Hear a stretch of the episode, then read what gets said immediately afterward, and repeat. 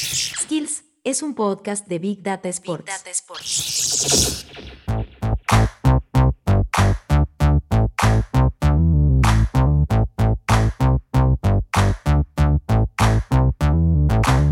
Soy Giaco y esto es Skills, el podcast de una generación.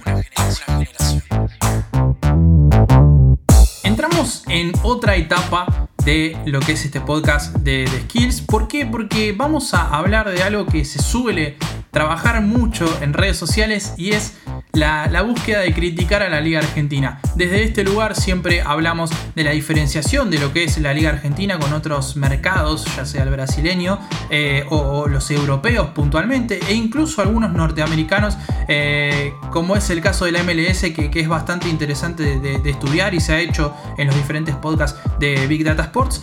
Pero hay algo muy interesante y es el cómo atrapar a los jóvenes en todo este sistema porque la realidad es que cada vez son más los jóvenes que no pagan el pack fútbol, que no consumen lo que es la Liga Argentina eh, más allá del club del cual son hinchas. Y esto es una realidad. Pregúntenle a sus amigos, pregúntenle a sus hermanos, pregúntenle a sus primos, pregúntenle a sus primas, a sus amigas, pregúntenle a cada una de las personas que solían consumir el fútbol argentino en sus mejores épocas y hoy ya sea por la baja de la inversión, por productos que son cada vez más caóticos de entender, por una constante eh, sensación de que el fútbol argentino está cada vez más lejos de sus hinchas, pasa que uno se va alejando, va ganando en indiferencia, va ganando en sentirse apartado de ese, de ese producto que tan feliz nos hace como es el, el, fútbol, en este caso en su versión argentina.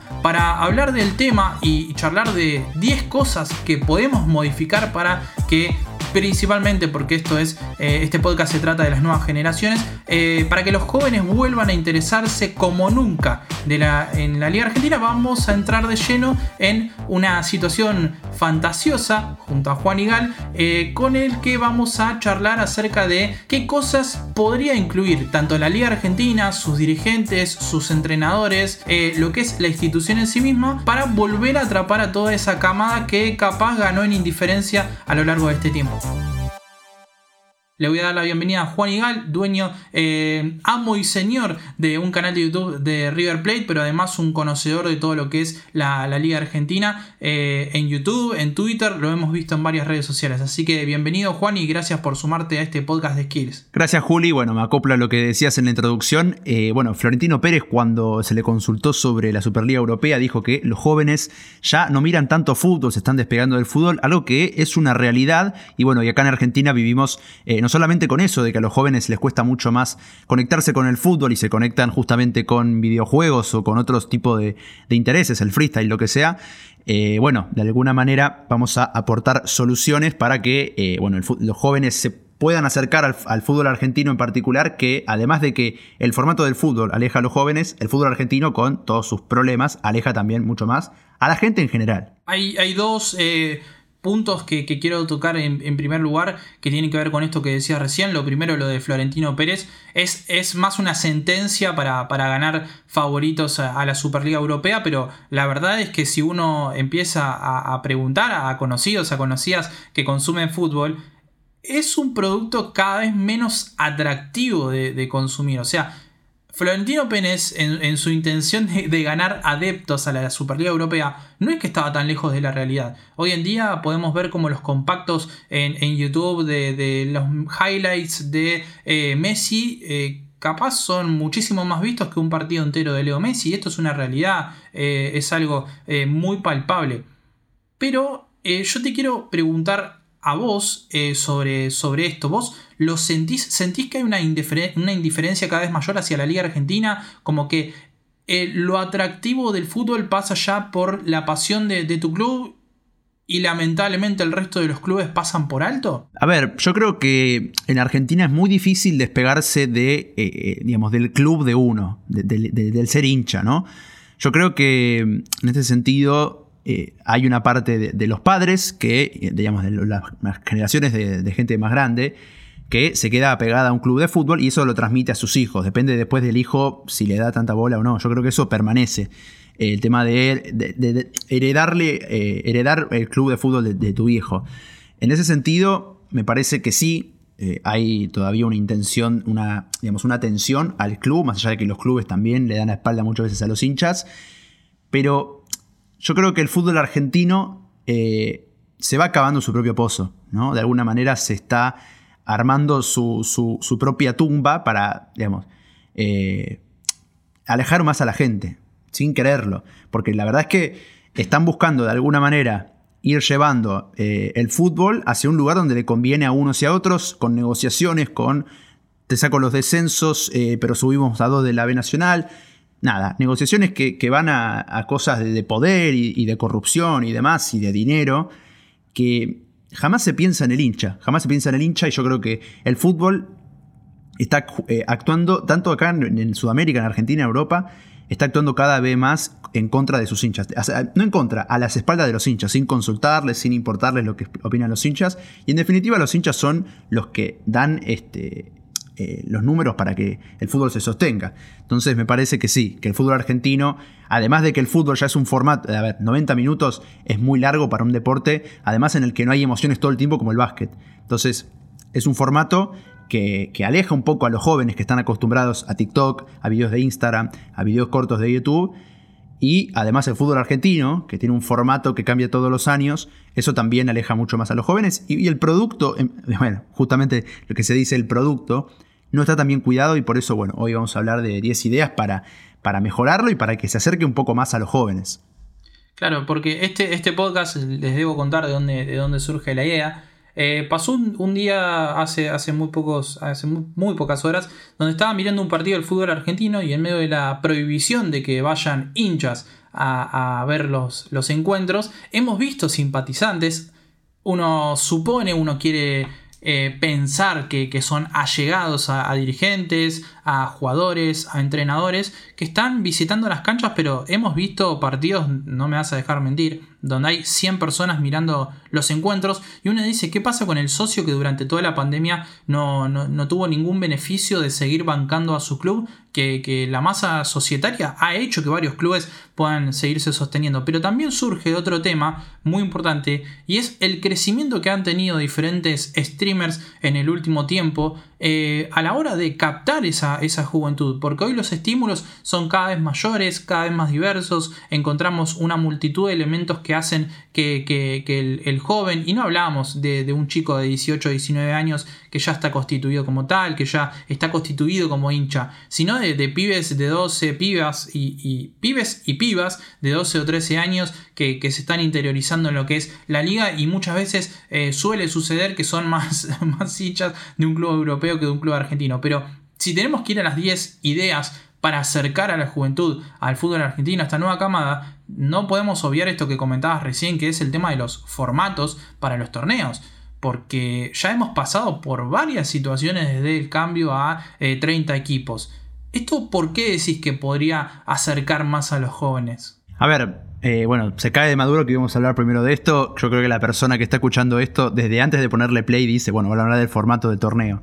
Eh, la primera división del fútbol argentino, eh, digamos, está en un constante ida y vuelta entre agrandar la cantidad de equipos y reducirla. Yo creo que desde el torneo de 30 de 2015 hasta acá, más que arreglar ese tema, lo, único que se hizo fue eh, ir de un lado al otro. Entonces yo creo que yendo un poco más al formato en sí, que uno puede decir, bueno, 20 equipos, dos, rondas, este, todos contra todos, o apertura-clausura, la vuelta de la apertura-clausura, que era un formato bastante lindo. Ah, para mí, digamos, no importa eso. Yo creo que tiene que bajar la cantidad de equipos.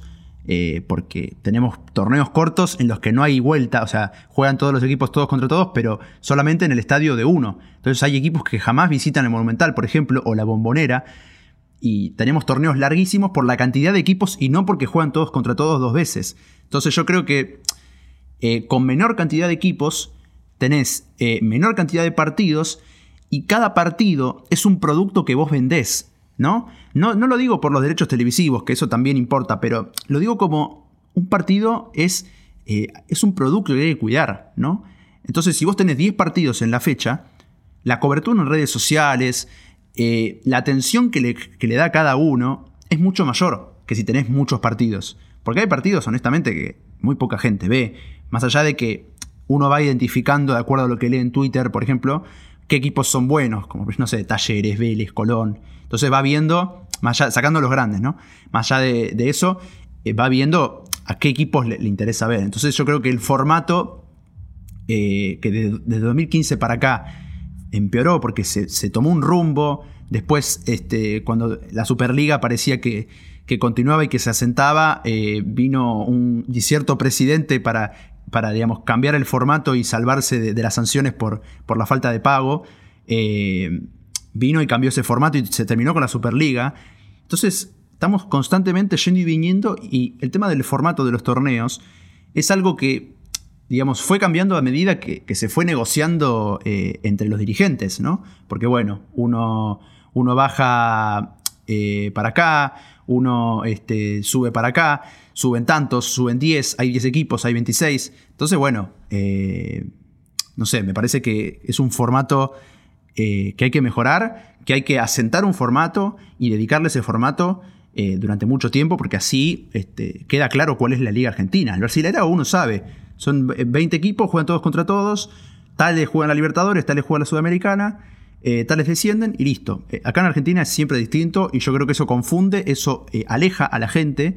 Entonces, nada, aleja un poco al, consumidor. Claro, porque aparte no, nos vamos a desplayar puntualmente en lo que es este, este primer punto, después el resto eh, son, más eh, dinámicos y, nos permiten eh, opinar un poquito más desde la fantasía, pero acá hay una, una, cuestión real, hay una cuestión palpable, que me, voy me van a cancelar en Mar del Plata, pero ver un partido de Aldo y Patronato no puede ser que, termine compitiendo contra un partido de la liga italiana eh, por, eh, entre Juventus y, y, Milan, por, por, dar un ejemplo, ¿no? O sea, el producto termina siendo cada vez menos atractivo por diferentes razones. En primer lugar, la cantidad de partidos, esto que decía Juan, hace que uno ya no sepa contra quién juegan sus equipos, ya no sepa quiénes están en sus respectivos grupos, porque hay muchos partidos que seguir y nadie puede seguirlos. Siento si estoy rompiendo la ilusión de alguien que tal vez no sepa, muchos lo saben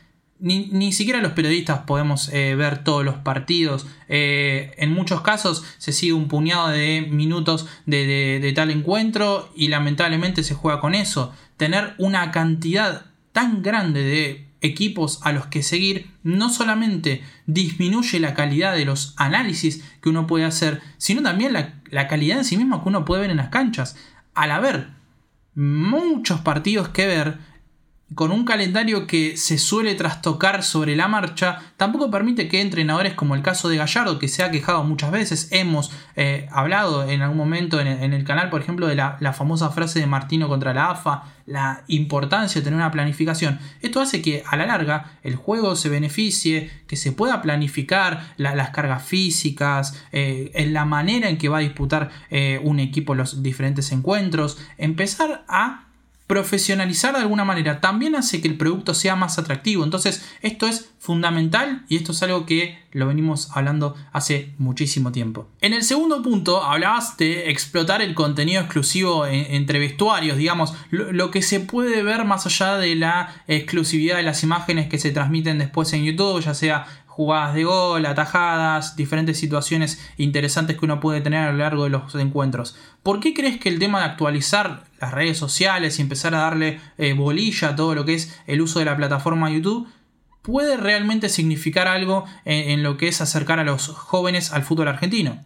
Bueno, principalmente creo que la, liga profesional, en este caso la liga de primera división, tiene que aprovechar que tiene acceso a cosas que nadie más, ¿no? Eh, tiene acceso al campo de juego, a tener imágenes en campo de juego, eh, a tener eh, varias cámaras para cada partido. Entonces me parece que hay que explotar un poco más esa exclusividad y no solamente tener los goles, ¿no? porque yo veo que la liga profesional sube algunos compilados a, YouTube, sube algunas, este, sube resúmenes de todos los partidos, sube algunas entrevistas con jugadores, pero yo creo que hay que aprovechar, y acá me meto en la plataforma en la que estoy, hay que aprovechar que en YouTube uno puede encontrar un video de hoy en cinco años y puede verlo. Y eso te puede generar ingresos. Entonces, creo que hay que aprovechar eso y no sé, hacer compilado de, varias cosas. Creo que igualmente está, en otro punto, pero aprovechar esa exclusividad y no solamente delegarlo a eh, los canales que tienen los derechos de transmisión. La Superliga, eh, que, ya no existe más, tenía, creo que cierto, o TNT Sports, no me acuerdo, tenía como una cobertura en Instagram muy buena, con, muy buena edición, con, el partido en los ojos de ese canal. Eh, yo creo que la liga tiene que aprovechar mucho, es un capital que tiene, ¿no? El contenido exclusivo y llevarlo a todas las plataformas. dando un par de, de, ejemplos, digamos, sobre la marcha que que tenemos el caso, por ejemplo, de la Bundesliga, que es de lo más interesante como producto en redes sociales y también en YouTube. Principalmente en YouTube podemos ver diferentes contenidos donde, no sé, un hincha joven de 7, 8 años le hace unas preguntas a eh, Haaland y él tiene que una suerte de detector de verdad o mentira y, se genera un, contenido gracioso, divertido, donde involucras a, un joven hincha con eh, un futbolista de lo más importante. O sea, vos me vas a decir que, no se puede armar una estructura donde eh, futbolistas que tengan un cierto renombre en la liga local puedan prestarse y acercarse a los jóvenes a través de diferentes productos en donde se los conozca desde un costado más humano que futbolístico. Pero también hay, otro, hay otro, otra cuestión, otro punto muy interesante que puede acercar a los jóvenes y es el tema de la adecuación del pack fútbol a los tiempos actuales. El pack fútbol nació como una suerte de necesidad de codificado eh, a, la modernidad, digamos, en donde se volvieron a eh, transmitir los partidos de forma exclusiva. ¿A qué podemos referirnos, Juan, con el tema de adecuar el pack fútbol a los tiempos que corren? Yo creo que el pack fútbol digo, no, no, tiene tantos suscriptores o, no sé, adherentes, lo que sea, abonados, por el hecho de que para tener el pack fútbol uno tiene que tener un servicio digital de televisión, ¿no? Que muchas veces viene con el internet, entonces uno lo paga igual, pero que mucha gente no, tiene acceso a eso. Y creo que también, bueno, justamente el pack fútbol al ser tan caro, eh, por algo que justamente, digo, el pack fútbol vos pagás y podés ver en televisión o en, los servicios on demand o los servicios web de eh, eh, tu, digamos, la empresa que te provee el internet y te provee el cable, ¿no? Como puede ser Flow, DirecTV, lo que sea. Eh, yo creo que el pack fútbol es un, codificado viejo, ¿no? Porque te da dos canales, pero por otro lado, es algo que se podría explotar mucho en una web, por ejemplo. Y en este caso lo comparo con una, una, cuestión que no sé si puede llevarse tan fiel, tan a cabo, que es la NBA. La NBA tiene un servicio de streaming, de, el que, es el, NBA League Pass, en el que uno tiene una página con todos los partidos, los puede ver ahí, puede este, filtrar los partidos por el evento de tal jugador, puede elegir un jugador y ver solamente las jugadas de ese jugador, puede ver estadísticas, o sea, es un, servicio increíble que además es bastante barato y eh, si uno hace el cálculo creo que sale menos que el Pack Football. Eh, y uno, bueno, ve la NBA y no ve el fútbol argentino, ¿no? Es una diferencia de, calidad abismal. Entonces yo creo que hay que adecuar el formato del pack fútbol a los tiempos que corren, porque además uno no puede comprar eh, los partidos de su equipo o no puede comprar un partido, uno tiene que abonarse todo el mes o también, bueno, Flow te permite la, opción de, comprar en el día para ver este, un partido en particular y compras todo el día pero no, la única forma que tenés es tener un, eh, cable digital y tener este, bueno, acceso a, internet, porque si no, no podés verlo. Y la verdad es que esto es una lástima porque es algo que se podría explotar y, es algo que, es bastante viejo y por eso mucha gente no, lo consume. Yo no puedo ver, si tengo para fútbol, no puedo ver, eh, digamos, en la web, más allá de meterme a, la página de, mi cable y, de nada. Muchas veces eso no funciona. Entonces el Path Football yo creo que debería ser algo multiplataforma, por así decirlo. Obviamente hay, hay elementos que tienen mucho que ver con eh, los ingresos de los diferentes eh, los diferentes protagonistas de estos acuerdos, claramente lo sabemos. Eh, la, intención de este podcast no es decir que el fútbol argentino puede implementarlo, sino que estaría bueno que en algún momento se pueda hacer todas estas cuestiones como para acercar a, las nuevas generaciones, porque va a ser un tema que hoy lo podemos charlar así y dentro de cinco años va a ser un tema fundamental para entender cuánta gente consume y de qué manera consumen la liga argentina. Otro punto muy interesante es el tema de acordar con los clubes un manual de estilo para cubrir los partidos de Twitter. En las redes sociales sabemos bien, hay lenguajes muy particulares y es muy interesante el trabajo que hacen varios community managers a la hora de eh, no solamente cubrir lo que son las noticias que tienen que ver con el fútbol mundial, eh, algunos eh, CMs incluso recordamos lo que es el de Tays Sport, que te puede gustar más, te puede gustar menos, pero hace una suerte de personalidad que, le llega mucho a la gente. Hay muchísima gente que tiene eh, que, le pide eh, favores de venir a comentarme. O sea, es, un acercamiento de un medio periodístico, puntualmente en Instagram, a la gente. Esto se podría también llevar a lo que es la Liga Argentina, pero ¿de qué manera lo pensaba Juan? A ver, yo creo que veo el Twitter, por ejemplo, de la Liga Profesional y es un Twitter que es ilegible directamente. Además de que no, creo, no se aprovechan mucho los, eh, digamos, los contenidos y esto que hablamos de la exclusividad, yo creo que no se aprovecha, por ejemplo, subir un resumen de partido, como hace, por ejemplo, la Copa Libertadores, ni bien termina subir el resumen del partido. Entonces, creo que esta exclusividad también lleva a eso, ¿no? A tener un manual de estilo en la cobertura de partidos eh, en Twitter, ¿no? En el tiempo real de Twitter, que es la, plataforma por excelencia para cubrir algo en tiempo real.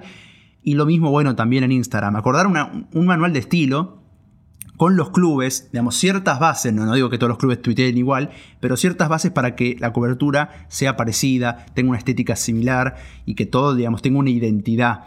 Eh, por otro lado, veo que en los partidos, la liga profesional, en vez de tuitear que un equipo hace un gol, le da retweet al tweet en el que el equipo que hizo el gol anuncia que el equipo hizo un gol. Perdón, fue un trabalenguas, pero bueno, eh, eh, se entiende, me parece.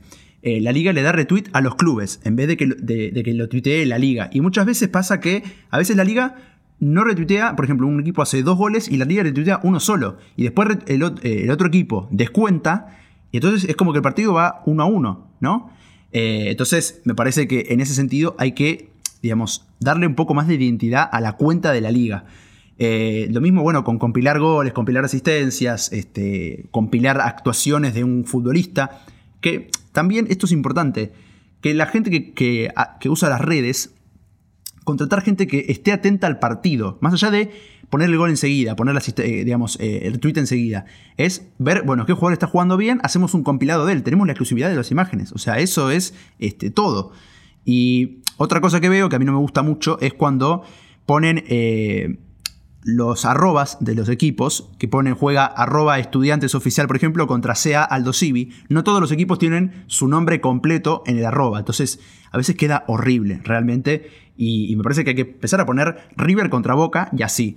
Eh, y digamos, los hashtags también eh, usarlos un poco menos y algo que me gustaría que se use en otras ligas también es hashtags para cada partido. Por ejemplo, Boca River, Boc Riv, con las siglas de cada, de cada equipo. Entonces vos creas un hashtag en el que la gente pueda participar también, porque de esa manera, bueno, generas como una identidad del partido que esto si tuviéramos el formato de menos partidos, sería este, más vendible, ¿no? Algo muy interesante que hacen algunas cuentas de, Twitter, eh, hay una, liga especial dedicada a la Liga Argentina eh, en, el, formato de lo que, lo que en redes sociales eh, se utiliza también para cuentas europeas, que es muy interesante cómo siguen los diferentes partidos, pero me acuerdo de, otro, de otro chico, se llamaba Gonzalo, no recuerdo el apellido en este momento, espero que se me venga a la mente en unos segundos, que él todos los días le pregunta sus seguidores, eh, después de los partidos, de quién quiere que haga un compilado. Por ejemplo, Medina hace un gran partido, se hace un compilado de él. El Pulita Rodríguez hace un gran partido, se hace un compilado de él. Son compilados que duran capaz un minuto y medio y puedes ver las jugadas, las mejores jugadas del encuentro. Eso también se puede empezar a promocionar. Promocionar cuentas que por motus propios, sin ganar un mango, porque en Twitter no se gana dinero, eh, eh, tengan también la habilidad de promocionar diferentes eh, proyectos autogestionados, personas que se quieren dedicar a esto, porque es también una forma de acercarse a diferentes jóvenes que quieren introducirse, en este caso en el camino del el análisis táctico, del periodismo deportivo más analista, a lo que es la Liga Argentina. Esto también sería algo interesante, empezar a difundir diferentes cuentas y ya no solamente las cuentas de los clubes. Otro punto muy interesante es el tema de la creación de contenidos originales para Instagram. Hay, un tema también de arrastrar contenidos de una red social a otra y no personalizar. Obviamente todo tiene su costo, hay que pagar a un community manager en cada red social, algunos lo hacen en diferentes redes sociales y esto también lleva una carga laboral importante. Estamos fantaseando un poquito con qué cosas, qué aspectos se podrían mejorar. Obviamente no todo es practicable al 100%, pero sí hay cosas que se podrían hacer. Vos en este caso de Instagram, Juan, ¿qué habías pensado puntualmente? Eh, bueno, justamente esto que decís vos de arrastrar un contenido de una red social a la otra me parece que es este, fundamental.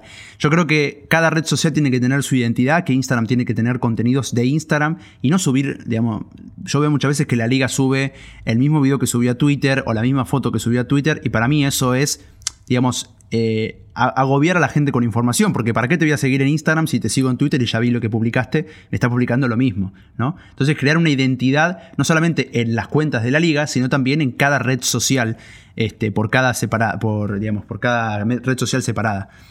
Eh, y agarra un poco de lo que decías antes de colaborar con creadores de contenido que se dediquen al fútbol argentino y esto también lo hacen varias ligas, lo hacen varios clubes. Por ejemplo, he, visto hace poco una entrevista de 433 eh, en la cuenta de Instagram a eh, en el cual hacían una especie de juego. Y esos son acuerdos entre las cuentas que crean este contenido y los clubes. Entonces yo creo que acercándose la liga a creadores de contenido, eso mejora la imagen de la liga, porque la gente que sigue a esos creadores tiene una mejor estima de la liga porque el creador que a ellos les gusta está haciendo contenido para el fútbol argentino y además delegas de alguna manera la creatividad de eso. No tenés que tener un CM que esté preparado para cada, para, para Instagram. Haces una colaboración con, no sé, Rincón del Fútbol, por ejemplo, que hacen un contenido espectacular. Entonces, bueno, más yendo para el lado de crear contenidos originales para Instagram, hay muchos contenidos espectaculares que digamos, por ejemplo, arrastrar una foto, utilizar la, opción que te da Instagram para arrastrar 10 fotos y que sea una misma foto eh, que, es larga, entonces vos vas viendo, no sé, por ejemplo, eh, imágenes o resultados. Claro, un carrusel en el que vos vas arrastrando y ves, este, bueno, eh, resultados o lo que sea. Entonces, esto de no subir lo mismo a todas las redes es, me parece que importantísimo y de alguna manera buscar la forma de llegar a cada red a través de las personas que están en esa red, no, no llegar este, con tu nombre y, tu, el nombre de la liga profesional, por ejemplo, sino buscar, a ver, acá en YouTube, ¿quién es el que la rompe? Vamos con él y hacemos un contenido.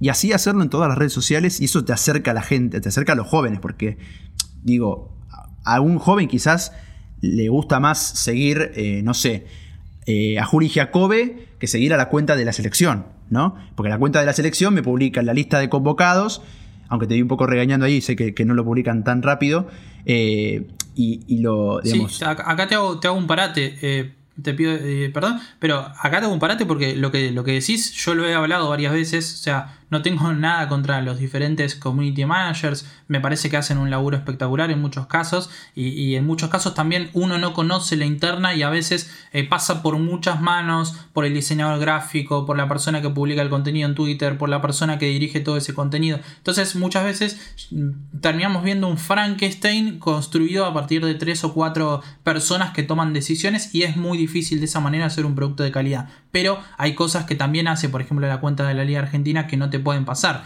La otra vez cuando publicaron la, convocatoria de la, Liga, de, la, de selección argentina de Scaloni a las 12 de la noche. Eh, o, publican la lista eh, de, 50 y no sale a la luz, no sabes nada, se filtra. Teis Sport te da una lista o te da otra lista. Uruguay tampoco publicó oficialmente su lista de 50 porque no tenían por qué hacerlo. Pero cuando se empieza a difundir, también eso se puede aprovechar para hacer un contenido de calidad que por otro lado hacen con AFA Play, que es otro tipo de contenido que está bueno, que, se, hace y está, está, la verdad que es muy interesante. Se hacen entrevistas eh, de la mano de Juan Pablo Vázquez, diferentes futbolistas, y eso está bueno pero tal vez difundirlo a un público más masivo hace que mucha gente eh, más se acerque. Y también por otro lado esto es un capital muy importante para que futbolistas como el caso de Paul, como el caso de Leandro Paredes, como el caso de Martínez Cuarta o nombrar al que sea jugadores jóvenes o tal vez no tanto que estén iniciándose en la selección argentina tengan también una humanización por parte del hincha que los consume en redes sociales. Si vos tenés un, un AFA Play encerrado para una cantidad exclusiva de personas, también es difícil llegar a mayor cantidad de gente. Obviamente, como dije recién, cada lugar tiene sus reglas, cada lugar tiene su cantidad de personas tomando sus decisiones y también sus decisiones puntuales acerca de cómo enfocar el contenido. La Liga Argentina en muchos casos lo que suele suceder es esto que decimos, o sea, se toman decisiones sin pensar demasiado en los beneficios que podría tener, en este caso, personalizar un poquito el contenido en diferentes redes sociales de acuerdo a cada lenguaje para que esto sea interesante. Yo creo que también no hablo puntualmente de nadie porque hay muchísimos community managers en cada eh, club de, de, Argentina, en la liga en particular, en el caso de recién hablábamos de la selección argentina que tampoco terminan tomando real dimensión de lo que podrían generar a partir de un contenido personalizado. O sea, hay como un tema de atar con alambre y hacerlo como salga y ya está. Nosotros eh, damos la noticia y el resto eh, se hace solo difundiendo. Pero hay algo muy interesante que, lo hablábamos eh, detrás de, cámara, detrás del micro, en donde yo acá voy a hacer una suerte de ping-pong nombrando tres puntos y después vamos a dejar los últimos dos para el final y explayarnos bien. Acá hablábamos de un tema de cambiar los colores de la imagen de la liga, utilizar colores vivos, bueno, todo un tema de cómo enfocar la gráfica de la liga, dorsales comunes para todos los equipos de la liga y dar parches por cantidad de ligas para los equipos que hayan sido campeones. Esto me parece muy interesante, hay muchas cuentas de Twitter dedicadas a camisetas, a la personalización, al diseño gráfico de los diferentes equipos. ¿Por qué crees que todas estas cuestiones que tienen más que ver con el diseño gráfico, con el diseño de una liga? A ver, eh, yo lo, lo pensé desde un lugar de que la, Liga Profesional de Fútbol Argentina, en cada una de, sus compilados o de sus miniaturas, pone en cada, digamos, pone un partido, por ejemplo, y todos los sponsors, pero le ponen todas las piezas, todas las piezas gráficas tienen todos los sponsors de, de la liga. Entonces, digo, en vez de, venderle a los sponsors el lugar en cada video, porque la gente ya, digamos, no va a ir a Naldo a comprar porque ve que está en la liga. La gente este, ve que la liga hace un buen producto y si en el final de, un video, por ejemplo, de Instagram, aparece la publicidad de Naldo, ahí llama un poco más la atención. Entonces, creo que el enfoque de los sponsors va, pues, no está siendo bien enfocado. El tema de los colores es que yo veo que, por ejemplo, la Premier usa un rosa y un violeta para sus imágenes, es decir, un color eh, un poco más brillante y un color un poco más oscuro. La Liga eh, Española lo mismo. La Champions también lo hace usando un azul este, un poco más oscuro y un azul un poquito más claro para tener un poco más de, eso, ¿no? De, matices en la imagen. Eh, que son cosas que, que, la liga actualmente no tiene, tiene todo azul, todo gris, es algo que realmente no llama la atención. Después con el tema de los dorsales comunes, esto lo agarro de eh, la media inglesa, que, digamos, Illy hablaba sobre que uno cuando va a ver un partido de Premier League va a ver siempre el mismo espectáculo. Tenés siempre los mismos dorsales, los equipos tienen, digamos, una, estética parecida en las camisetas, los estadios son bastante similares, entonces vos vas, a ver un, partido de Premier como turista, por ejemplo, y es una experiencia que en, el estadio del Fulham, en el estadio del Manchester United o en el estadio del West Ham es muy parecida. Entonces yo creo que... Fácilmente identificable. Claro, los dorsales comunes aportan un poco a esta identidad que estamos yendo, eh, que estamos buscando nosotros mientras hablamos sobre esto.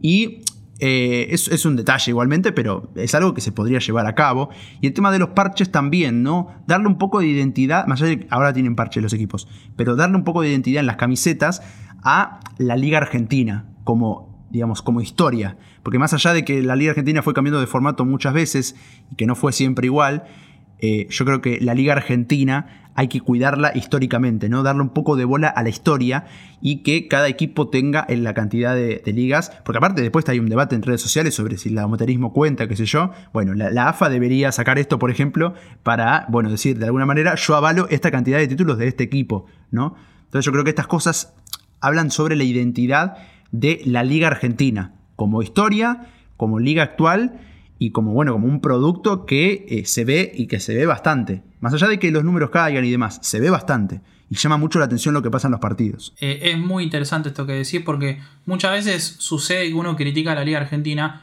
y, y, desde otro lado, a veces con razón, a veces sin razón, se piensa que uno denosta a la Liga Argentina por denostar, por criticar, porque estamos eh, al cohete eh, hablando en YouTube.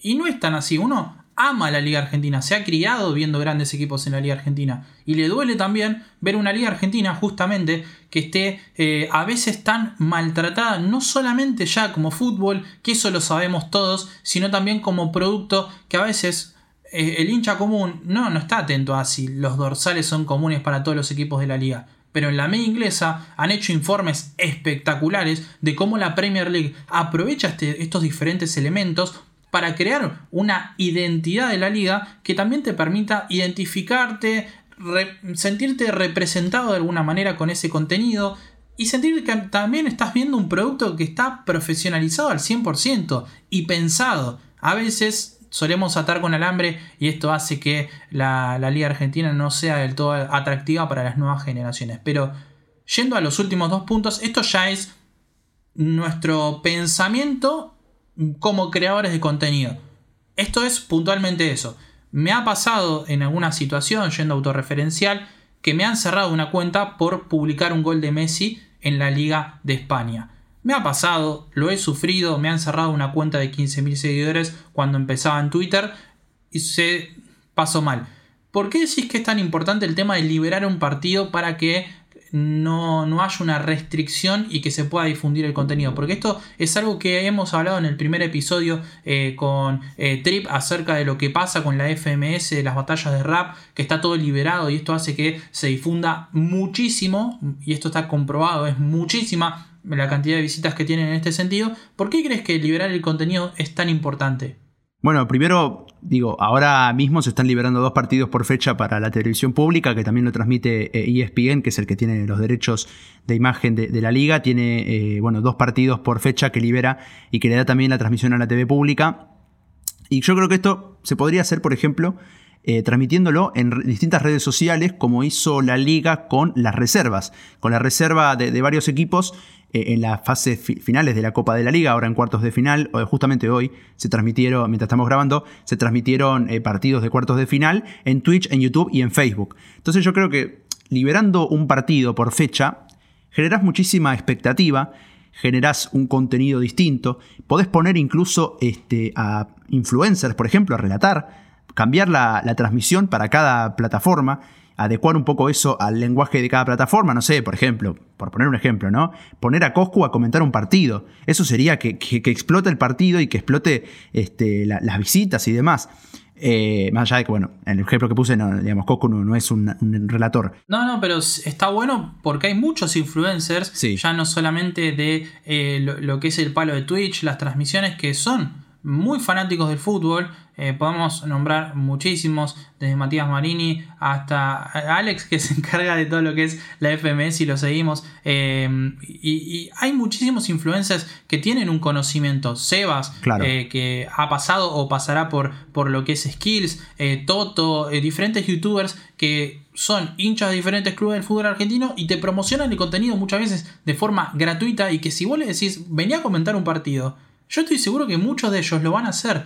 Hay muchísimos creadores de contenido, periodistas eh, que, estarían de lo más interesados. Eh, More Beltrán hoy es un monstruo de las redes sociales eh, con total merecimiento porque es un analista del carajo. Pero también tenés chicas como el caso de las periodistas Juji Raue, Marga Lucci, periodistas que están iniciándose de alguna manera en los medios y también está bueno que tengan su lugar para mostrarse, para dar a conocer su conocimiento y también para aprovechar a que eh, muchísimas pibas, pibes, periodistas, eh, creadores de contenido, lo que sea, se eh, sientan representados por la Liga Argentina, contenidos y que de, de alguna manera todos crezcan de la misma manera, porque esto es algo que se suele ver por ejemplo, en, YouTube, en España, en diferentes eh, plataformas, como una misma comunidad ayuda a que cada uno de sus integrantes terminen creciendo. La Liga Argentina puede aprovechar esto y crecer como producto en sí mismo, también haciendo que sus influencers o las personas que difunden el contenido de la propia liga crezcan. Sí. Es así de simple, o sea, es algo muy interesante por ese sentido. Sí, y además, perdón, Juli, justamente si, digamos, si vos querés que la gente te compre un pack, un abono, vos a la gente no podés no darle nada. Entonces yo creo que un poco intenta eso eh, liberando partidos, pero digamos, si vos querés llegar a los jóvenes, podés hacerlo a través de Twitch, a través de YouTube, y así llegás a que jóvenes digan, bueno, mira, estoy viendo este partido, me lo está relatando un influencer que yo sigo, y me interesa. Entonces me interesa y voy a pagar el abono y voy a hacerme este, abonado al Pack Fútbol para ver los partidos, porque lo que veo me gusta.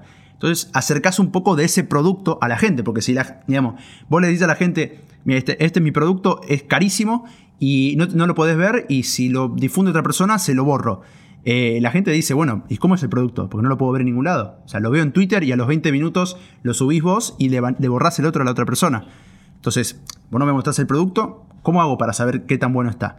Digamos, eh, más allá de que justamente la gente lo compra porque quiere ver el equipo, pero si vos querés vender un producto a una persona que no está tan interesada, que quizá no tiene un equipo, aunque dudo que alguien en este país no tenga un equipo, eh, digo, es muy difícil, ¿no? No mostrarle a alguien un producto. Es como decirte, no sé, mira, tengo, eh, tengo acá un jamón que, que está bueno ah, y lo puedo probar, lo, puedo ver. No, no, no, no, no o me lo pagás o, no lo ves. Que bueno, eso no funciona, ¿no? No funciona este, para, para nadie. Algo muy interesante que, que hablábamos era el tema de entender que la comunicación de liga no es solamente algo institucional, formal, sino también oportunidades. Eh, vos decías que eran oportunidades. ¿Qué, tipo de oportunidades? Ya como conclusión de, estos diferentes puntos y como segunda pregunta eh, incluida en esto, ¿crees que alguna de estas cosas son practicables en el tiempo inmediato o lo tenemos que fantasear porque es algo que difícilmente tendremos en los próximos años? Yo creo que son fantasías más que algo que sea practicable en los próximos, digamos, meses o años. Yo creo que, eh, esto que decías vos de que las redes sociales no son algo institucional que informa cosas, que informa que se postergó un partido, que informa cuándo se juega tal partido, sino que son contenidos, ¿no? es un canal a través del cual conectarse con audiencias. No es algo que difunde el, programa de la fecha. Que además, bueno, lo hacen con, dando un, link a una web que es otra barrera, ¿no? Después tenés, digamos, eh, un periodista lo captura, lo sube y tiene más eh, repercusión eso que el link. Tiene más clics eso que el link. Entonces, digo, aprovechar que la Liga Profesional del Fútbol Argentino tiene el poder de cuidar un producto histórico como es la Liga Argentina y que eso es una opción de negocios. Y yo creo que esto es una fantasía porque no se está planificando a través de, en las redes, no digo los community managers, yo no me agarro con la gente que trabaja ahí, no, no, voy a criticar además su trabajo porque hacen lo que les dicen, ¿no? Hacen con las herramientas que tienen, con las pocas herramientas que tienen, porque es, es claro que no tienen muchísimas herramientas. Entonces, planificar una estrategia en la cual no solamente tus redes sean importantes, sino la colaboración con otras redes, porque si vos te acercás a los medios donde están los chicos, donde están los jóvenes, te vas a acercar a ellos. No, te vas a acercar yendo a el programa que te pasa, eh, digamos, el programa que pasa a tus partidos, el, canal que pasa a tus partidos. No, vas a, generar este, llegada de más jóvenes mientras, no sé, eh, en TikTok hay gente, millones de personas siguiendo a, cuentas que hacen contenido de tu liga. Entonces, acercarte a los que crean contenido. Yo creo que esa es la clave y eso lo están haciendo muchos clubes y lo están entendiendo mucha gente. Eh, acercarse a los influencers, a las cuentas de los creadores de contenido que hacen esto, porque los ayudás a ellos, te ayudás a vos mismo y llegás a un negocio. Me, pongo del, otro lado de la vidriera. Las redes sociales son un negocio, no son un canal para informar. Digo, la Liga Argentina no, no tiene sus redes sociales para informar, tiene para un negocio. Por eso, bueno, ponen los sponsors en todos lados y en cualquier momento, si, pueden, ponen los sponsors en los tweets. Entonces, digo, hay que aprovechar que es un canal no solamente para generar contenidos, sino también para ganar plata, ¿no? Porque es, es en definitiva lo, lo, que parece que más les importa eh, a los dirigentes del fútbol argentino y yo creo que la estrategia de redes, de marketing y demás no está planificada en esos términos y me parece que hay que empezar a ver, o sea, así como nosotros vemos cosas que queremos copiar de Europa, de que los dos equipos salgan al mismo tiempo, cosa con la que no estoy de acuerdo, por ejemplo, porque es, digamos, hay cosas que hay que cambiar, pero hay cosas que hay que mantener por la esencia del fútbol argentino. Si vemos tantas esas cosas que hay que copiar, ¿por qué no copiamos cosas que están viendo en todo el mundo hace muchísimo tiempo? Hacer una colaboración con un canal de YouTube muy importante, hacer una colaboración con una cuenta de Instagram muy importante, con un creador de contenido en Twitter. Digo, buscar la manera de llegar a la gente a través de la gente que escucha eh, esa gente, justamente. Entonces me parece que, digo, hay que entender justamente que no, no son institucionales, son contenidos. Y que como liga tenés un montón de contenido para explotar y no lo estás aprovechando. Entonces me parece que en ese sentido hay que corregir muchas cosas y hay que pensar distinto. Hay que tener un pensamiento totalmente distinto al que se está teniendo ahora eh, en lo que tiene que ver con, bueno, marketing, redes y bueno, lo deportivo mucho más. Bueno, Juan, eh, bastante contundente, bastante una conclusión muy completa y detallada y Realmente te agradezco porque las ideas que se traen acá, no solamente hay una esencia muy la media inglesa, que, un canal que disfrutamos y que solemos difundir por el respeto que le tenemos a su manera de hacer periodismo, sino también por la esencia de buscar un, costado B a, lo que solemos consumir como, como periodismo en los medios tradicionales. Eh, está bueno, está bueno. En los medios tradicionales no tanto, o sea, hay, hay cosas buenas en todos lados, pero, pero está bueno a veces buscar un costado eh, copado en el que fantasear un poco acerca de lo mucho que podríamos hacer con un buen trabajo. Eh, muchas gracias Juan y bueno, a seguirlo en sus redes sociales y en su canal de YouTube que, hace un gran contenido analizando a River. Gracias Juli por la invitación y bueno, la idea de hoy fue, eh, en vez de quejarnos de todo lo mal que está el fútbol argentino, proponer cosas nuevas para que, bueno, para que mejore, porque la verdad es que nosotros nos gusta. Como dijiste vos, no lo criticamos por deporte, sino porque nos gusta y la queremos y queremos que, no muera, ¿no? Que no, que, que no se termine este, este gran producto que es la Liga Argentina, que es histórica.